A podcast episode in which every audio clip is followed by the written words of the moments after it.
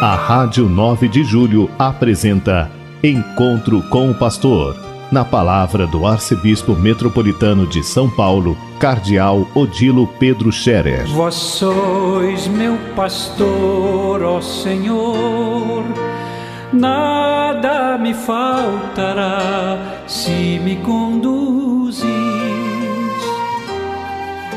Queridos ouvintes da Rádio 9 de Julho, saudação e bênção para todos vocês nesse dia 11 de agosto.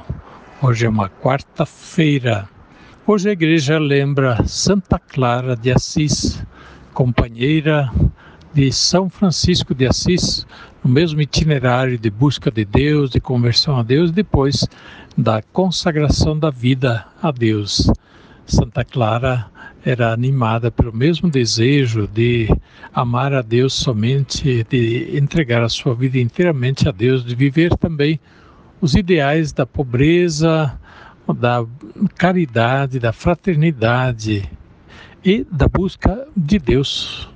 Por isso, Santa Clara é iniciadora de uma ordem contemplativa na igreja que surgiu junto com São Francisco.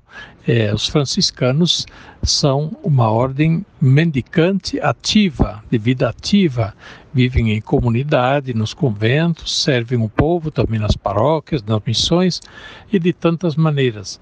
Em vez, as clarissas são monjas contemplativas que dedicam a vida à, oração, à, ao estudo, a, a busca da palavra de Deus, a contemplação de Deus, e assim se tornam é, é, orantes, são a igreja fecunda pela oração, é, ajudam a igreja que está na ação, no trabalho missionário, na vida do dia a dia, na prática da caridade, no serviço ao próximo. As clarissas, portanto, têm a sua origem em Santa Clara, que desta forma junto com São Francisco, este, um, traduziu aquele ideal de buscar a Deus acima de tudo e em primeiro lugar, de buscar o rosto de Deus e contemplar a sua face como o bem maior da vida que sacia plenamente a existência, a meta suprema da existência da pessoa humana. Pois bem, hoje pensamos através de Santa Clara que também nós nunca percamos de vista esta grande meta da nossa vida: buscar a Deus, buscar já nesta vida a proximidade de Deus, a intimidade de Deus, como diz a Bíblia a respeito de Moisés, que ele contemplava Deus face a face, falava com Deus face a face, como o amigo fala a um amigo. Isso é muito bonito e é o grande ideal da vida cristã, da oração, que nós assim também possamos fazer a nossa oração com tanta fé e na busca daquela expressão filial que nos permite chamar Deus de Pai, de estar perto de Deus, de contemplar Deus, mesmo que ainda só atrás do véu da fé, como diz São Paulo. Não contemplamos nesta vida Deus face a face, isso será para outra vida, mas nesta vida contemplamos a Deus ainda através do véu da fé, mas já nos alegramos e assim orientamos a nossa vida para Ele de todo o coração. Vivemos esta semana dedicada à vocação ao casamento e à família. E eu pergunto: será que a família, o casal vivendo o casamento também podem viver essa dimensão contemplativa?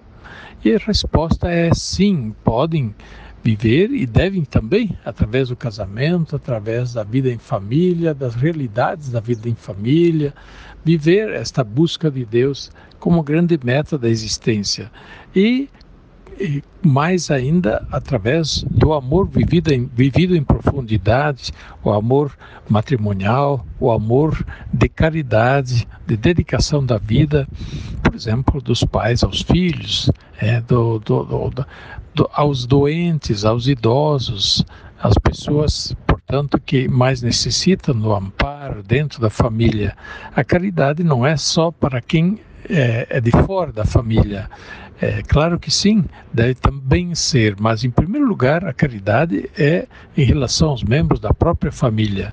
Por isso, viver o amor começa em casa, diz São Paulo, quem não vive a caridade com os da casa, com os da família, é, São Paulo chega a dizer que este nem é cristão, é como um pagão que não entendeu ainda que toda a, a, a, realidade da vida deve ser vivida no amor e, portanto, onde mais e onde primeiro começar com as pessoas próximas. E por isso mesmo, o casamento, o amor matrimonial, além de viver, é claro, a dimensão humana é, do, do amor, é, é, é, também é um chamado a viver a caridade. Quando o, o casal, né, os, os dois vivem um para o outro, se dedicam um ao outro, realmente com afeto, mas também com aquela abnegação que significa buscar o bem do outro acima do próprio bem, estar interessado na vida, na salvação do outro, né? de maneira que amar no casamento também significa amar ao próximo como a si mesmo e amar como Jesus amou ou seja, amar com amor de caridade. Que Deus ajude nossos casais, nossas famílias, e nessa semana dedicada à vocação matrimonial, à vocação ao casamento e à família, ajude muitos casais, muitos jovens a refletir sobre isso. E nós rezamos para que as famílias possam viver isso. É claro, é, o céu é o céu, não é ainda aqui na terra. E por isso, este amor e esta dimensão da caridade vivida na família é, é ainda parte das lutas do dia a dia e não se vive, não se consegue viver em plenitude ainda, mas com a graça de Deus se consegue muito, se pode fazer muito. E por isso que as famílias são convidadas também a cultivarem a fé, a oração em família, a busca da palavra de Deus, dos sacramentos. Isto alimenta a fé e o amor e dá a possibilidade também de superar, é, com a ajuda de Deus, superar as dificuldades do dia a dia. Preparemos-nos, portanto, para é, viver também no próximo final de semana a dimensão da vida consagrada, a vocação à vida consagrada, com a festa da Assunção de Nossa Senhora ao Céu. Dia 15, neste ano, cai num domingo e, portanto, no próximo domingo nós celebraremos a festa da Assunção de Nossa Senhora ao Céu, que também dá o título à nossa Catedral Metropolitana. Por isso é um dia de festa, um dia em que nós queremos fazer a homenagem a Nossa Senhora da Assunção de maneira toda especial em nossa Catedral da Sé.